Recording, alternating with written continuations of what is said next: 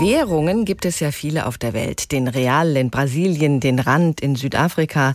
Aber keine ist wohl so einflussreich, so gewichtig wie der US-Dollar. Nicht nur in den USA werden Zahlungen damit abgewickelt, auch viele andere Staaten greifen gerne auf den Dollar zurück, denn wenn die eigene Landeswährung instabil ist und teilweise hoher Inflation ausgesetzt, dann bietet der Dollar eine verlässliche Alternative. Das gilt auch für den Handel mit und zwischen den sogenannten BRICS-Staaten. Das sind Brasilien, Russland, Indien, China und Südafrika. Diese Länder wollen künftig weniger abhängig vom Dollar sein. Sie diskutieren über eine eigene neue Währung, eine BRICS-Währung. All das könnte konkreter werden auf dem Gipfel der BRICS-Staaten, der heute in Johannesburg in Südafrika beginnt. Da schauen wir näher auf diese Pläne mit Sebastian Schreiber aus der ARD Finanzredaktion. Sebastian, wie sehen das denn Ökonomen? Ist so eine BRICS-Währung tatsächlich realistisch? Also in einer Sache sind sich eigentlich alle Ökonomen einig, selbst wenn die Länder sich verabreden, sowas einzuführen, es wird höchstwahrscheinlich sehr lange dauern und nicht von jetzt auf gleich funktionieren. Wir haben das ja mit dem Euro gesehen in Europa, wie kompliziert das ist, verschiedene Währungsräume zusammenzuführen. Alle Länder bringen ihre eigenen Probleme mit und die Unterschiede zwischen den BRICS-Ländern sind enorm groß. Immerhin, es gibt bereits eine eigene Entwicklungsbank, eine Art BRICS-Bank, die könnte sich um die Einführung von so einer Währung darum kümmern, aber da ist völlig unklar, wie das eigentlich genau funktionieren soll, was mit den bisherigen Landeswährungen passiert und so weiter. Also so schnell wird der Dollar dann nicht abgelöst werden in diesen Ländern, so gerne das einige BRIC-Staaten vielleicht auch wollen. Aber nehmen wir mal an, diese früheren Schwellenländer finden tatsächlich zusammen und führen irgendwann so eine eigene Währung ein. Würde das den Dollar tatsächlich schwächen?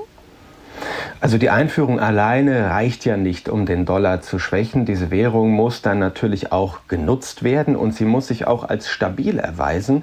Natürlich ist es schon massiv, was die BRICS-Staaten schon jetzt gemeinsam an Wirtschaftskraft mitbringen. Momentan sind das so 20, 25 Prozent der Weltwirtschaftsleistung.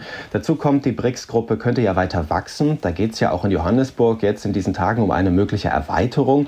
Und so schauen die westlichen Staaten da schon ziemlich genau hin, was da passiert. Aber bedroht bedroht fühlt man sich in den USA zumindest momentan davon noch nicht. Janet Yellen, die US-Finanzministerin, hat kürzlich gesagt, dass sich die USA darauf verlassen können, dass der US-Dollar auch in den kommenden Jahren die dominante Rolle bei der Abwicklung von internationalen Transaktionen behalten werde.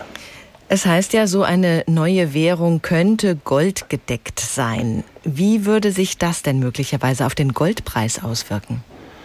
Naja, das könnte tatsächlich dazu führen, dass sich Zentralbanken weltweit mit Gold eindecken und die Nachfrage damit steigt und damit dann auch der Goldpreis. Zumindest rückt das Gold wieder stärker in den Fokus als Gegenwert von so einer Reservewährung. Da denken manche noch an Zeiten, in denen es einen Goldstandard gab, sprich Gold immer einen festen Gegenwert hatte, einen festen Geldwert hatte, einen stabilen Wechselkurs.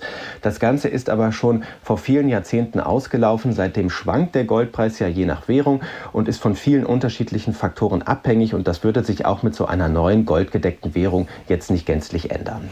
Zu den BRICS-Staaten gehört ja auch Russland, ein Land, das in der Ukraine Krieg führt und das mit westlichen Sanktionen belegt ist deshalb, die ja auch das Finanzsystem betreffen. Könnte das so einer neuen Währung im Weg stehen? Ja, auf alle Fälle, denn so eine gemeinsame Währung wäre ja ein Zeichen an den Westen. Wir stehen hier mit dem Land eng zusammen, das den Krieg in der Ukraine angezettelt hat. Das wäre natürlich ein großer Erfolg für den Kreml. Und das ist ja ein schmaler Grad, auf dem die anderen BRICS-Staaten da wandern. Auf der einen Seite zeigt man sich offen, Schulter an Schulter mit Russland. Auf der anderen Seite sind die BRICS-Staaten ja auch weiter auf den Handel mit westlichen Staaten angewiesen. Also ich würde sagen, die Erweiterung des BRICS-Formates hin zu einer Gruppe BRICS Plus oder wie sie am Ende auch heißt, messen mag mit anderen Staaten, das wäre möglicherweise tatsächlich ein Weg, sich wirtschaftlich mehr und mehr unabhängig zu machen vom Westen und sich damit langfristig auch vom Dollar ein Stück weit zu emanzipieren. Aber das ist ein langer Weg.